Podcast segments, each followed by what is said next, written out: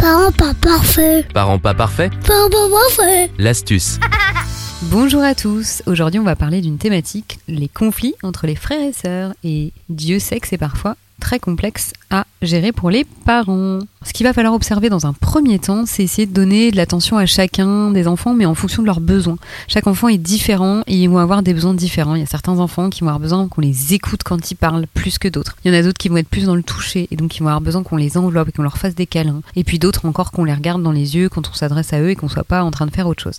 Donc ça, c'est vraiment s'adapter à chaque besoin de chaque enfant et ça va faire que vos enfants vont avoir leurs besoins émotionnels fondamentaux remplis et ça va peut-être après euh, les conflits entre guillemets. Donc on va essayer d'individualiser les moments d'attention qu'on va avoir avec ses enfants. Après, évidemment, des conflits, en aura toujours et ça fait partie des relations entre les frères et sœurs.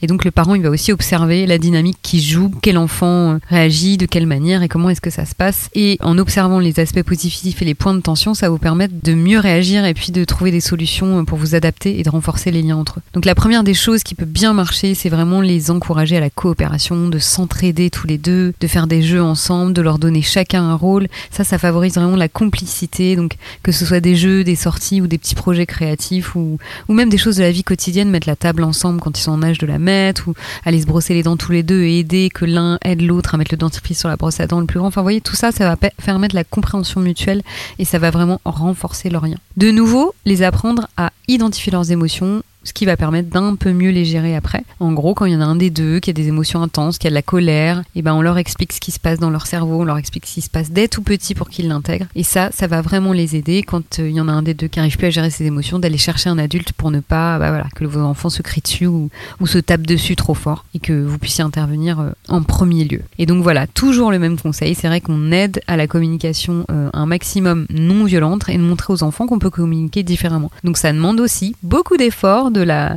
du côté des adultes. Et même si parfois on n'y arrive pas, et ben on essaie de tendre vers. Allez, bye bye Retrouvez l'ensemble des podcasts de Parents pas parfaits sur les réseaux sociaux. Retrouvez-nous aussi sur notre site internet parentspaparfaits.fr.